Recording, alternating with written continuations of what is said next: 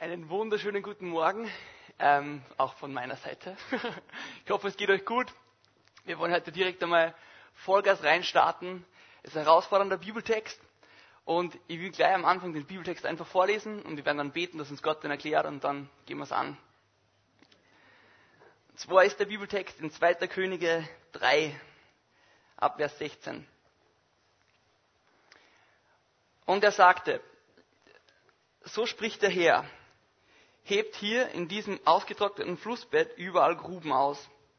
Ihr werdet zwar keinen Windhauch spüren und keinen Regenfallen sehen, und doch wird sich dieses Tal mit Wasser füllen, so dass ihr genug zu trinken habt, ihr, euer Schlachtvieh und die Lasttiere. Und der Herr wird noch viel mehr für euch tun. Er wird die Moabiter in eure Hand geben. Dann weiter in Vers 20. Und wirklich, am nächsten Morgen zu der Zeit, wenn im Tempel das Speisopfer dargebracht wird, kam von den Bergen Edoms her so viel Wasser geströmt, dass die ganze Gegend davon überschwemmt war. Inzwischen hatten die Moabiter gehört, dass die Könige von Israel, von Juda und von Edom zum Krieg gegen sie anrückten. Alle kampffähigen Männer waren aufgeboten und zur Grenze geschickt worden. Als sie an jenem Morgen aufwachten und die Sonne über dem Wasser aufging, da erschienen ihnen das Wasser aus der Entfernung rot wie Blut. Das ist Blut, sagten sie. Bestimmt sind die drei Könige in Streit geraten und haben sich samt ihren Heeren gegenseitig umgebracht. Auf, ihr Moabiter, holt euch die Beute. Als sie sich aber dem Lager näherten, brachen die Männer Israels hervor und schlugen sie in die Flucht. Danach drangen die Israeliten in das Land der Moabiter ein und brachten ihnen eine schwere Niederlage bei. Lasst uns einfach zusammen beten. Oh Jesus, wir sind einfach vor dir und wir beten, dass du unsere Augen öffnest, die Augen unseres Herzens, dass wir den Bibeltext einfach verstehen, dass du zu uns redest, so wie du heute zu uns reden willst, Jesus, dass du keinen weggehen lässt, einfach so, ohne dass er was gelernt hat, Jesus. Ich bete einfach wirklich, dass du dein Wort uns ganz neu entschlüsselst und erklärst, dass es praktisch wird für uns im Alltag, dass wir daraus gestärkt hervorgehen, Jesus. Öffne unsere Augen und lass uns bereit sein. Amen. Okay, also falls es ein bisschen verwirrend gewirkt hat, der Text am Anfang, ich gebe euch kurz ein bisschen einen Kontext, dass es nicht so vollkommen überwältigend ist. Was passiert da? Ähm, das ist eine ganz spannende Geschichte. Drei Könige verbünden sich und kämpfen gegen ein Land namens Moab. Also der König von Israel, der König von Edom und von Juda verbünden sich und kämpfen gegen den König von Moab. Und sie ziehen da so los, die drei Heere, und sind mitten in der Wüste und dann geht ihnen das Wasser aus. Ähm, und inmitten von dieser Situation habe ich dann eben angefangen zum Lesen. Ähm, sie suchen dann einen Propheten, der ihnen dann von Gott ein Wort bringt und der sagt dann eben, ihr sollt mitten in der Wüste, dort wo ihr jetzt gerade seid, Gruben graben. Und ich werde den Rest machen. Und irgendwie ähm, könnte man die Bibelstelle auf viele verschiedene Arten und Weisen auslegen. Man könnte einfach sagen, ja, Gott ist ein Gott, der versorgt. Oder man kann sagen, ja, erwarte das Unmögliche von Gott. Aber ich will heute speziell auf eine Sache hinzoomen und uns das anschauen. Und zwar, was heißt es, Gruben zu graben? Was ist das? Was für Auswirkungen hat es? Und was heißt das irgendwie für uns konkret? Und mein Titel von der Predigt heute lautet eben ähm, Grube an Grube. Also Grube an Grube graben. Und ich wünsche mir einfach, dass es dem dient, dass wir heute ganz neu lernen, was es heißt, tiefer im Glauben zu bekommen, dass wir neu lernen, was es heißt, unsere Hoffnung irgendwie fester und fester werden zu lassen und dass wir neu lernen, uns vorzubereiten für den Segen Gottes, den er in unser Leben reingeben will. Wisst ihr, was mir oft so vorkommt, äh, wenn ich auf uns Christen schaue? Wir, wir gehen so her und haben so einen kleinen Becher und dann sagen wir so, oh Jesus, mir geht's gerade so schlecht, bitte füll mich auf und, und gib mir neu deine Kraft. Gib mir neu was von dir und gib mir neu deinen Frieden, gib mir neu deine Ruhe, gib mir neu, keine Ahnung, klare Sicht für die Dinge, wie sie wirklich sind und so weiter. Und ich will überhaupt nicht sagen, dass das falsch ist. Das ist extrem gut eigentlich, weil ich denke, dass Gott sich über jedes Herz total freut, das, ernst, das ernsthaft zu ihm schreit. Aber ich finde halt irgendwie, das kann doch nicht alles sein, oder? Dass wir mit einem kleinen Becher herkommen und und warten, bis Gott was reingibt. Ich denke einfach nur, dass es, dass es mehr braucht. ich bin nicht da, dass ich irgendwie Werksgerechtigkeit predige, aber ich denke dennoch, ähm, dass wir einen Teil dazu tun können. Es ist zwar alles aus Gnade, wir empfangen alles aus Gnade, und versteht es mir nicht falsch, ähm, aber Segen und Wiederbelebung sind einfach dort, wo Gottes souveräne Wirken auf vorbereitete Menschenherzen trifft. Und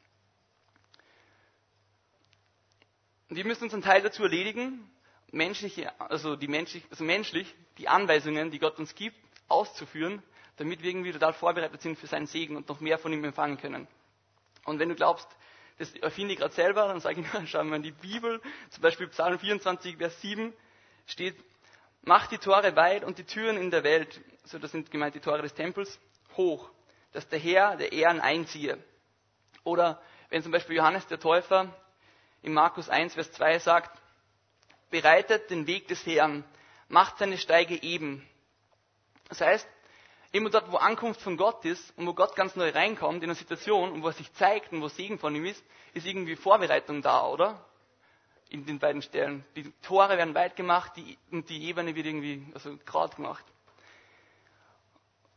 Und genau das ist in, dem, in der Bibelstelle auch, die wir vorher gelesen haben, in 2. Könige 3. Dem mächtigen Wirken Gottes, wo er irgendwie das Volk vom Verdursten rettet und ihnen Erfüllung gibt, und wo er gleichzeitig auch ihnen dann letztendlich Sieg schenkt über die Moabiter, dem geht was voraus. Dem geht was Aktives voraus, und zwar das Grubengraben. Also, dass Gott Segen gibt, graben die Israeliten vorher diese Gruben. Und wir wollen uns anschauen, was heißt es konkret, Gruben zu graben? Wir werden merken, dass es auch schon was ist, was nicht wir selber machen können, sondern was der Heilige Geist in uns bewirkt, dass wir machen. Ähm, und dass es, was es von uns braucht, das ist eine tiefe Sehnsucht danach zu haben, uns danach auszustrecken und danach zu streben. Und wir werden uns heute drei Punkte anschauen, was es heißt, Gruben zu graben. Drei Punkte, ähm, von denen ich ja merke, also im Gespräch mit meinen Freunden oder mit anderen Christen, dass sie irgendwie schon angefochten sind. Und drei Punkte, von denen ich denke, dass wir dadurch neue irgendwo Tiefe kriegen können, dass wir neu in unserer Hoffnung fest werden und dass wir neue Segen von Gott empfangen können in einer neuen Weise. Kommen wir also zu den Punkten. Punkt Nummer eins. Tue Buße und bleibe in Reinheit. Ziemlich alte Wörter, aber schauen wir uns an, was das heißt. Zwar folgendes. Wenn wir die Geschichte anschauen, ist immer wichtig, dass wir, dass wir ein bisschen dahinter schauen. Warum macht Gott das, was er macht in der Situation? Und zwar gehen wir da ähm, dafür wieder in, in Könige, in erste Könige, um uns nämlich anzuschauen, wer die Personen gewesen sind, die eigentlich da kämpft haben und die da in den verschiedenen Heeren gewesen sind. Ähm, weil nämlich, Elisa ist der Prophet, der von Gott das Wort bekommt und sagt, grabt Gruben. Und Elisa sagt folgendes, was ganz spannend ist, ähm, weil es eben der König von Juda, von Israel und von Edom. Und Elisa sagt, er redet jetzt nur zu euch, äh, zu ihnen eben, das, was Gott sagt, aufgrund von Josaphat, dem König von Juda. Nur wegen ihm, wegen der anderen nicht. Das heißt, wir wollen uns mal anschauen, was macht der Josaphat so anders wie die anderen? Ähm, warum sagt er das so, dass er das nur wegen Josaphat macht? Und da lesen wir im 1. Könige 22, Vers 43. Das die Rede von Josaphat. Und er wandelte in allen Wegen seines Vaters Asa und wich nicht davon ab und tat, was dem Herrn wohl gefiel.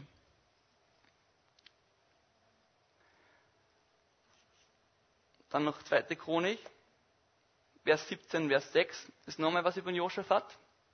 Zweiter Chronik 17, Vers 6. Und als er in den Wegen des Herrn noch mutiger wurde, entfernte er wieder die Opferhöhen und die Aschera-Bilder aus Juda. Heißt, da sind zwei Sachen drinnen. Im ersten Vers war, König Josaphat ist ein König, an dem Gott wohlgefallen hat. Er macht das, was Gott wohlgefällt. Und im zweiten Vers ist das drinnen, was er eben macht. Und da ist die Rede davon, dass er so Götzenbilder und solche Dinge einfach wegreißt, die teilweise sein Vater noch gar nicht ganz weggetan hat. Er nimmt die einfach und schmeißt die weg, verbrennt das. Ähm, und da können wir schon, da kommen wir jetzt direkt in unser Thema rein. Ähm, und zwar in das Thema Buße. Wenn du denkst, das ist irgendwie so was, ja, keine Ahnung, altes Wort und vielleicht nicht so wichtig. Ähm, ich habe extra nachgegoogelt, es kommt 58 Mal in der Bibel vor. Es ist nicht was, an dem wir vorbei können. Es ist was, was Zentrales. Zum Beispiel ähm, Apostelgeschichte 3, Vers 19 kommt auch mal was vor über Buße, was ich glaube wichtig finde für unser Verständnis. Ich euch vor. Steht, so tut nun Buße und bekehrt euch, dass eure Sünden getilgt werden, damit die Zeit der Erquickung komme von dem Angesicht des Herrn. Also tut Buße, bekehrt euch, damit die Zeit der Erquickung komme von dem Angesicht des Herrn. Könnte man vergleichen vielleicht mit dem, mit dem Wasser, das in der Bibelstelle dann erwähnt ist, das dann in der Wüste kommt. Was ist jetzt also Buße? Was heißt das? Ich will uns dadurch, dafür mal kurz kleinen Exkurs machen in, in eine andere Sprache, weil Buße ist nur in Deutsch zu übersetzt, wie es übersetzt ist. Im Hebräischen und im Griechischen gibt es drei Begriffe dafür. Und Luther hat sich einfach gedacht, ja, ist vielleicht zu kompliziert, nehmen einfach ein Wort, passt schon.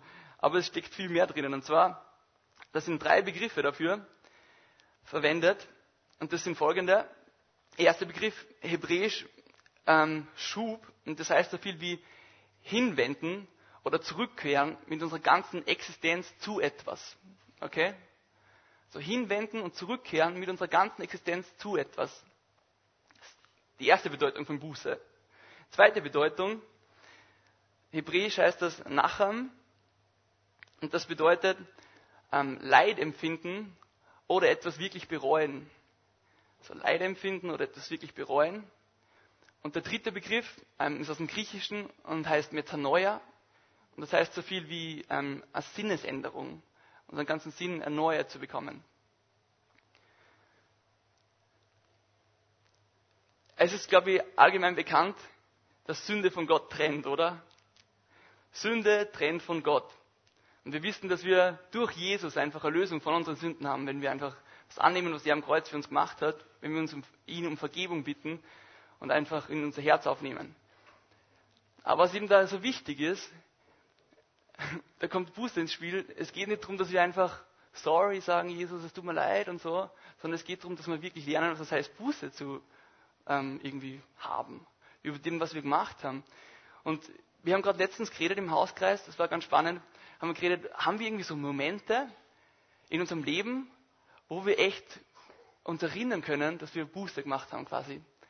Und wir sind draufgekommen, es ist was, was emotional vorhängen geblieben ist. Voll viele von uns haben sagen können, ja, der Punkt damals in meinem Leben, an dem Punkt habe ich gesagt, oh Jesus, ich will einfach nicht mehr so weitermachen, ich brauche dich so sehr und ich bin so erschüttert über das einfach, über meine eigene sündhafte Natur irgendwie.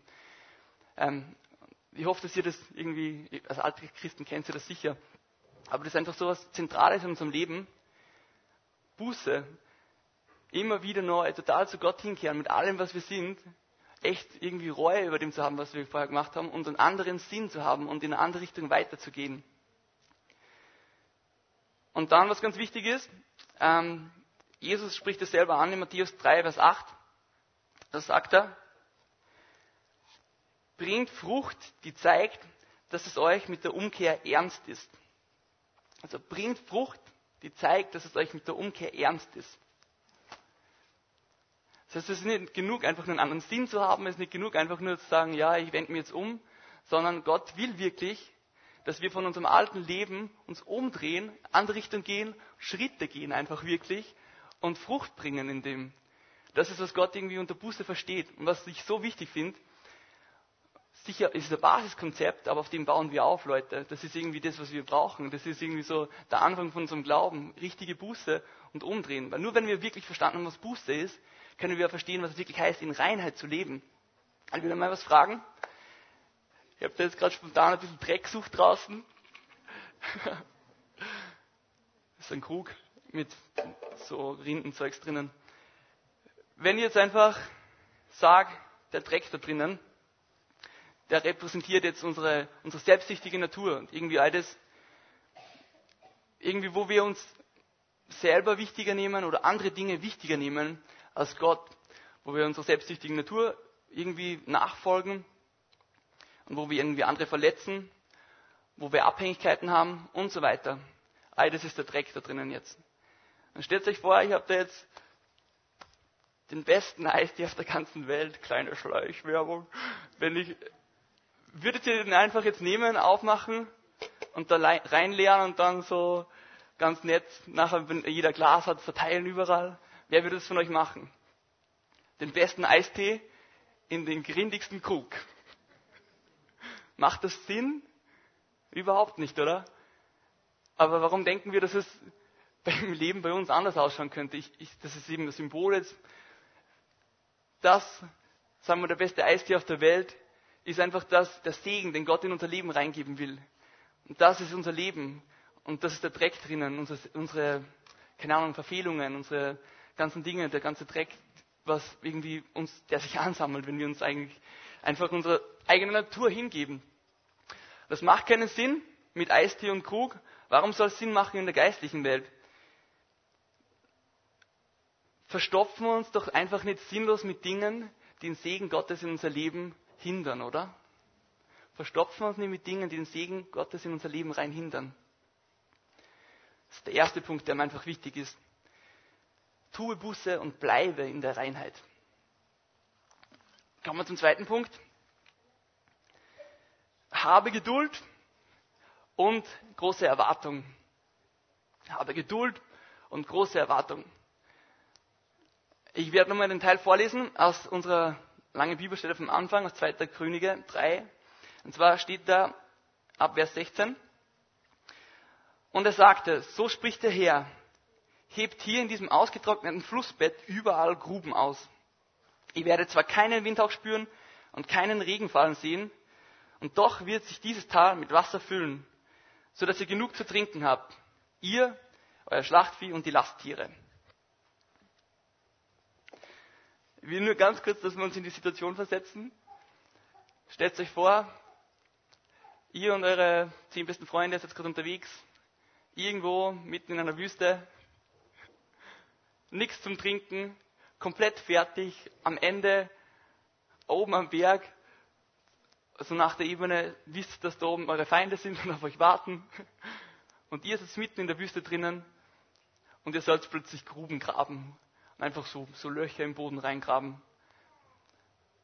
Es macht nie wirklich Sinn, oder?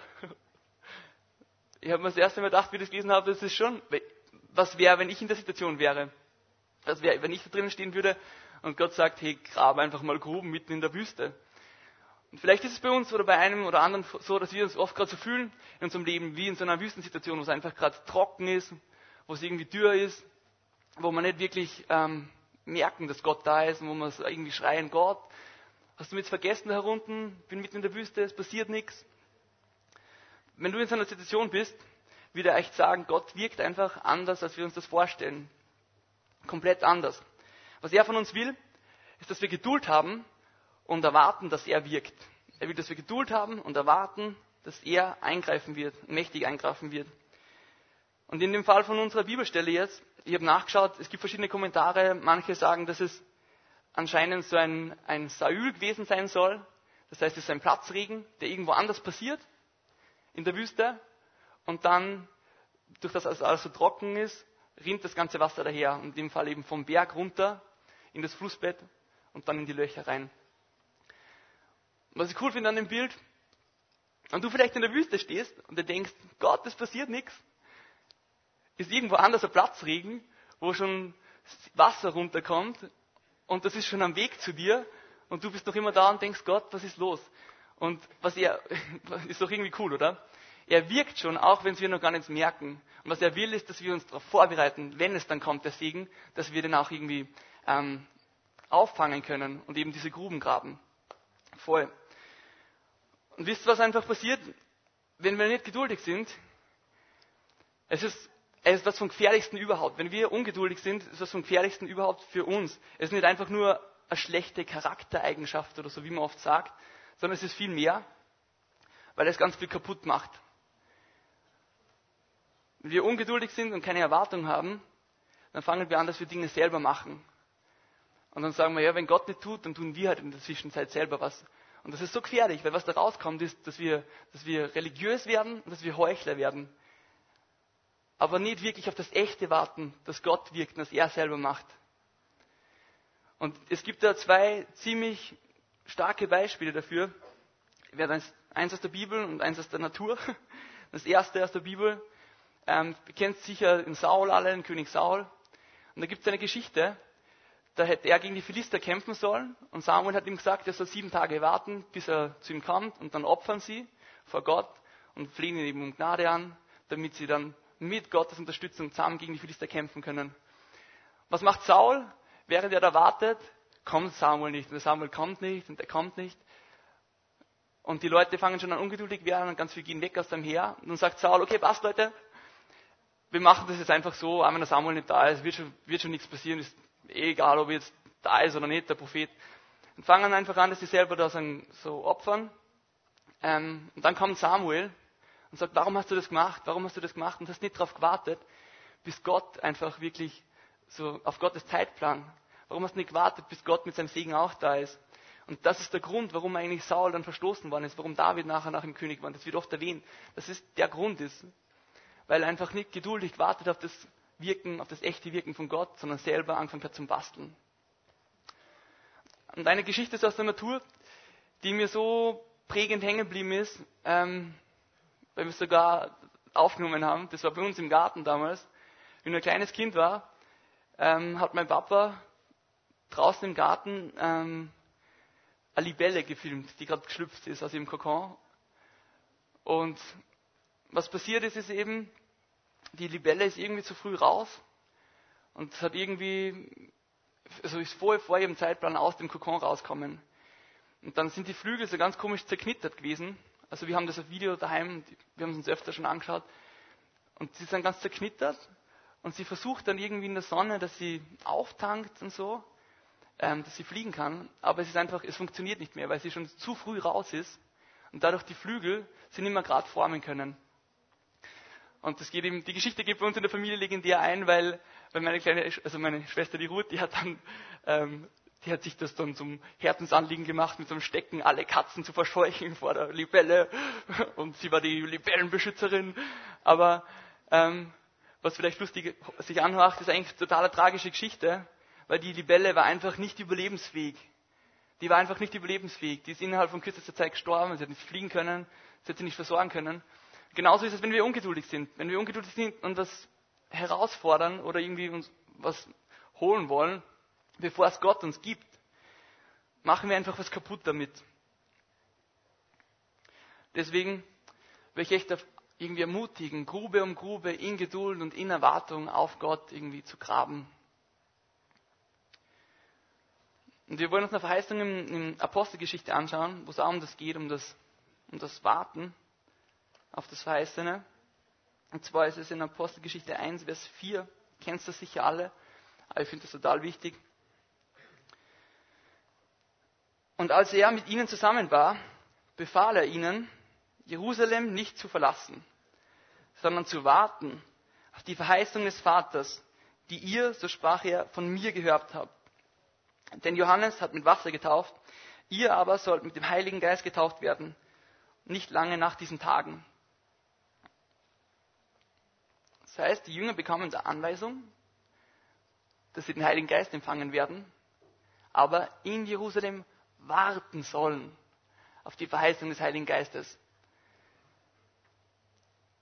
Und das ist irgendwie was, was wir, glaube ich, alle total lernen müssen. Ich habe das bei mir oft schon gemerkt, mir kommt oft vor, so, wenn ich vor große Entscheidungen stehe oder große Dinge ausständig sind oder ich wirklich ganz neu Gott empfangen will oder ganz neu von ihm hören will, dann will Gott wir kommen fast, vor, fast ein bisschen so testen, wie ernst sie das jetzt meinen.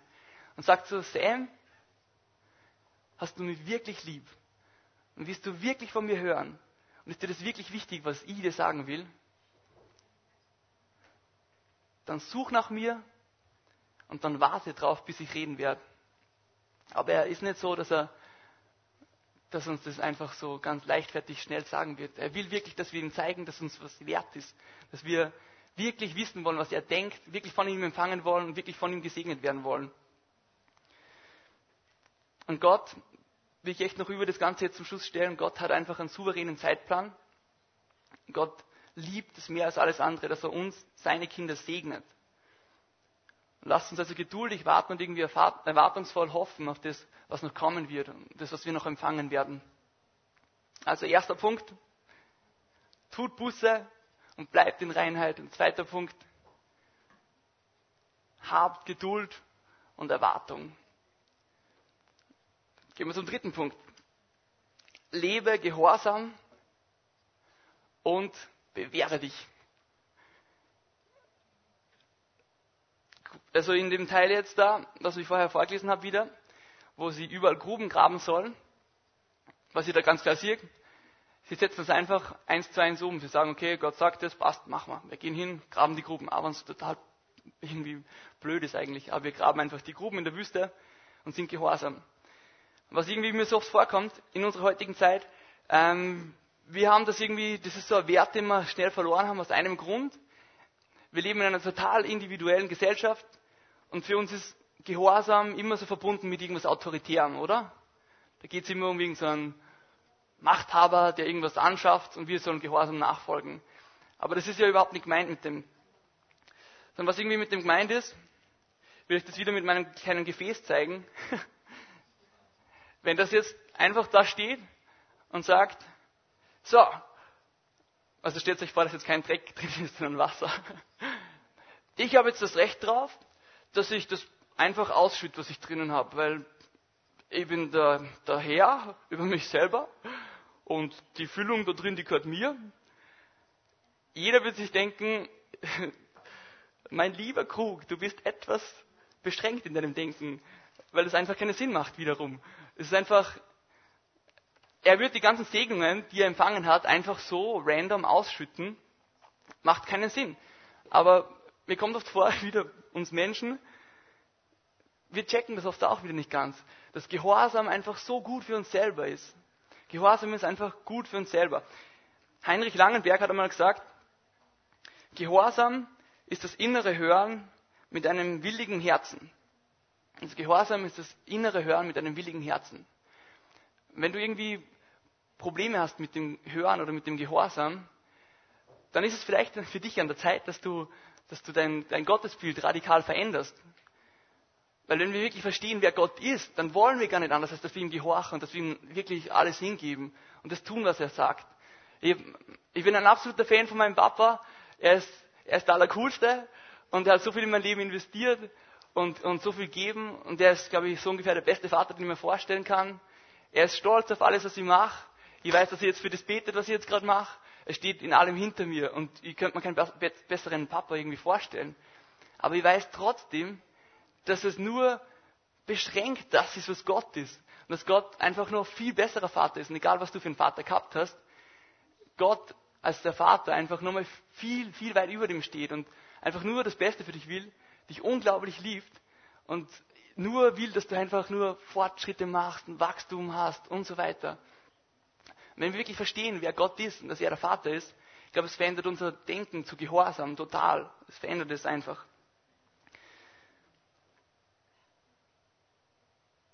Vor einem liebenden Vater gegenüber sind wir gern gehorsam, oder? Wir wollen uns nur einen Vers anschauen, der uns nochmal zeigt, warum Gehorsam so unglaublich wichtig ist. Wir sagen das immer. Jesus ist unser größtes Vorbild und in allem, was wir machen, wollen wir irgendwie Jesus nachfolgen. Wenn Jesus unser größtes Vorbild ist, dann sollen wir auch gehorsam sein, weil Philippa 2, Vers 8 steht folgendes. Aber er erniedrigte sich noch mehr. Im Gehorsam gegenüber Gott nahm er den Tod auf sich. Er starb am Kreuz wie ein Verbrecher. Wenn schon Jesus so gehorsam war, wenn er schon gehorsam war gegenüber seinem Vater, wie viel mehr sollen wir gehorsam sein gegenüber ihm, oder? Wie viel mehr sollen wir gehorsam sein? Das war der Teil zu Gehorsam. Aber was ist jetzt Bewährung? Ich habe gesagt, Gehorsam und Bewährung ist so ein Teil so was Wichtiges, dass wir in die Tiefe graben. Was ist Bewährung? Dazu will ich gleich auch wieder, die Bibel ist so voller Wahrheiten, wir können so viel einfach, wenn wir da reinschauen, lernen aus der Bibel selber. Deswegen gleich ein Vers dazu. Jakobus 1, Vers 12 steht folgendes. Selig ist der Mann, der die Anfechtung erduldet. Denn nachdem er bewährt ist, wird er die Krone des Lebens empfangen, die Gott verheißen hat, denen, die ihn lieb haben. Was ist die Krone des Lebens? Ich denke so, also ich würde sagen, ein Ehrenzeichen für einen Überwinder, der, das, das ist das Ehrenzeichen, das dann am Ende, wenn Gott wiederkommt, einfach überreicht wird. Aber ich habe auch keine genaue Ahnung, was es wirklich ist, die Krone des Lebens. Ich weiß nur, das ist das, was ich haben will. Die Krone des Lebens ist das, was ich haben will. Das ist was Gutes. Und was steht denn im Bibeltext drinnen? Steht da drinnen, alle Menschen, die Gott lieb hat, die werden die Krone des Lebens bekommen? Wir lesen nochmal vor, da steht, selig ist der Mann, der die Anfechtung erduldet, denn nachdem er bewährt ist, wird er die Krone des Lebens empfangen, die Gott verheißen hat, denen die ihn lieb haben. Das heißt, da geht es auch um das, um das Bewähren. Ich finde es ganz spannend, Bewährung wird verschieden übersetzt in verschiedenen also Bibelübersetzungen. Manchmal wird es auch als Charakter übersetzt, also Bewährung als Charakter übersetzt. Das macht das Ganze schon viel praktischer, finde ich, mehr weg von der Theorie, weil was es dann praktisch heißt ist, wir sollen uns charakterlich formen lassen.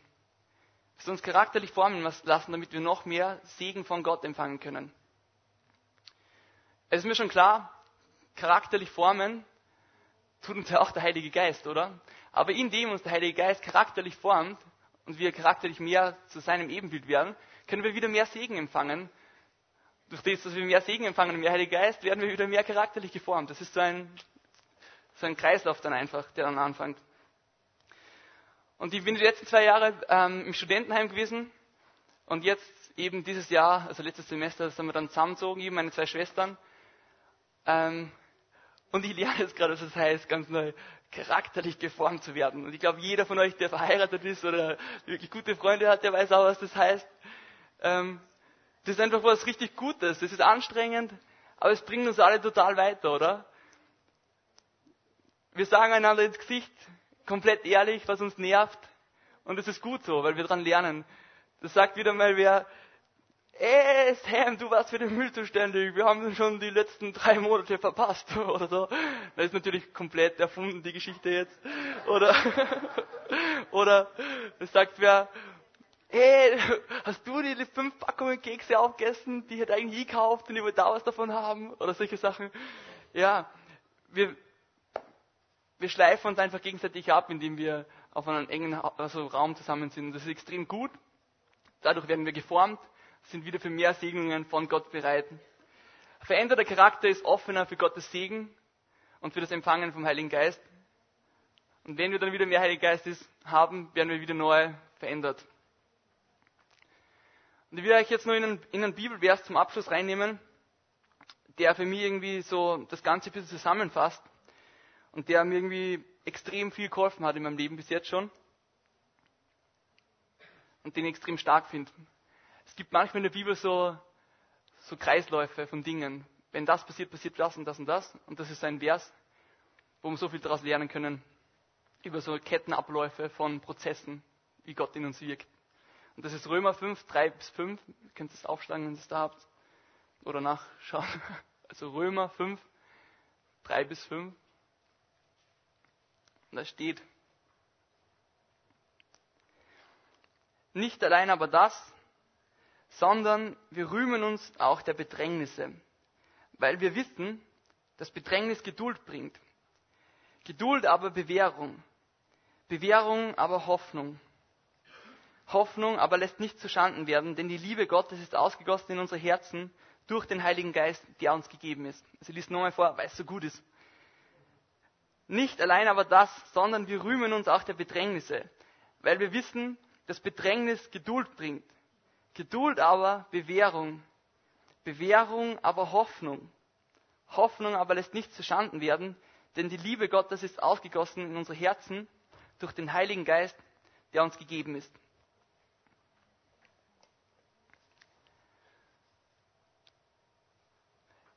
Die Predigt heute baut eigentlich auf meiner letzten Predigt auf. Könnt ihr euch erinnern, Kaleb und Gib mir die Riesen? Wo ich gesagt habe, hey, strecken wir uns neu nach dem aus, dass wir sagen, Gott, gib mir neue Herausforderungen, große Herausforderungen, dass ich dran wachsen kann, Bedrängnisse.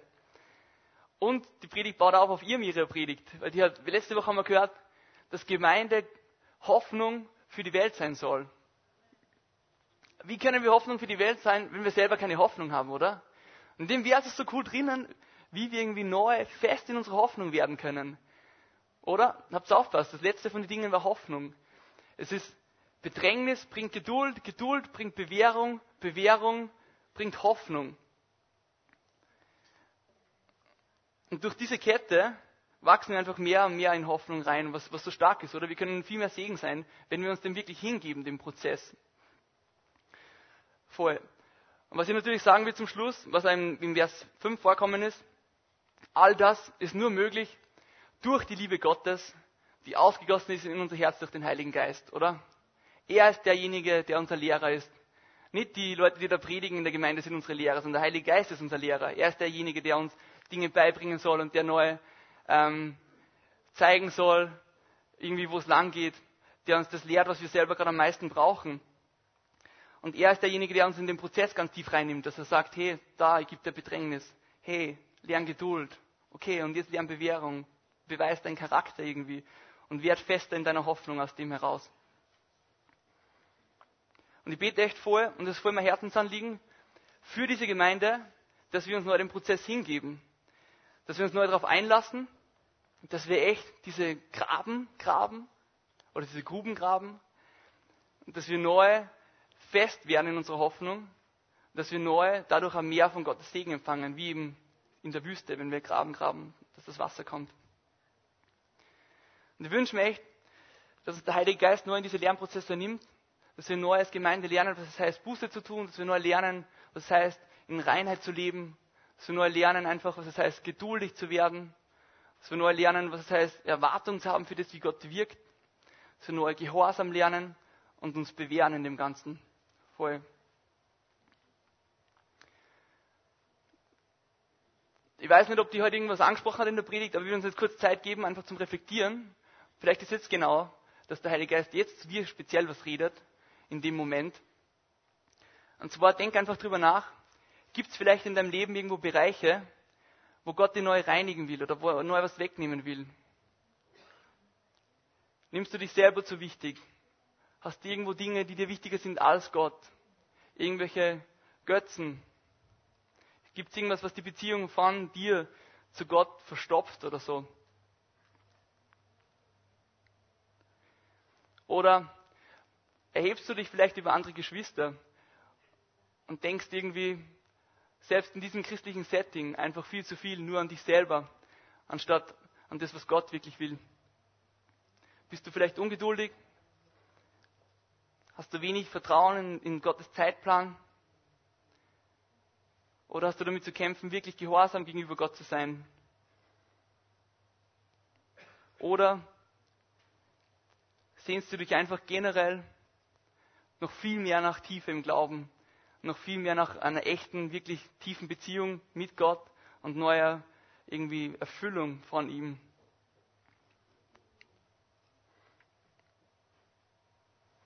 Denkt einfach über das nach. Ich werde jetzt nur beten. Herr Jesus, ich danke dir einfach aus ganzem Herzen für die Gemeinde, dass wir einander haben dürfen, Jesus. Und dass wir, egal ob wir jung oder alt sind, einfach was mit an dem, in dem Segensfluss uns einbauen dürfen, Jesus. Bitte einfach, dass du uns noch viel mehr verwendest füreinander, dass wir Segen ineinander ins Leben sprechen dürfen, Jesus. Danke einfach so für das, dass du ähm, immer der gleiche bist, Jesus, dass du dich nie veränderst. Ich danke dir so dafür, dass du nichts mehr sehnst als unser liebender Vater, dass wir neu in unserer Beziehung zu dir ganz tief wachsen, einfach immer mehr und mehr in die Beziehung uns tief reinbegeben, an uns formen und schleifen lassen, Jesus. Ich bete einfach nur, dass du uns neue totale Hingabe schenkst oder lernst uns wirklich hinzugeben in all den Punkten, die wir, über die ich heute geredet habe, Jesus. Dass wir neu lernen, wirklich uns der, und den Prozess der Reinheit hinzugeben, Jesus. Und wirklich den Prozess der Geduld und den Prozess der Bewährung und des Charakters, Jesus. Wir wollen einfach wirklich dir nachfolgen mit allem, was wir sind, Jesus, mit allem, was wir denken, was wir fühlen, was wir handeln, was wir reden. Ich bete einfach, dass du uns weiterführst in dem Prozess. Schenk uns wirklich Herz, dass du ganz dir hingibt und in den Prozess einsteigt, dass wir wachsen, Jesus. Toll. Ja, Jesus, ich bitte einfach, dass du uns reinigst, du uns Geduld schenkst und dass du uns wirklich gehorsam sein lässt und auf deine Gebote horchen lässt, Jesus, weil sie gut für uns selber sind. Ich bete, dass du uns neu erfüllst mit deinem Heiligen Geist und deine Liebe neu ausgießt in unsere Herzen. Jeden Tag neu, Jesus. Nicht nur am Wochenende und Sonntag, sondern jeden Tag neu. Wir wollen einfach dich haben, Jesus. Wir wollen jeden Tag, dass du mehr Raum in uns nimmst, Jesus.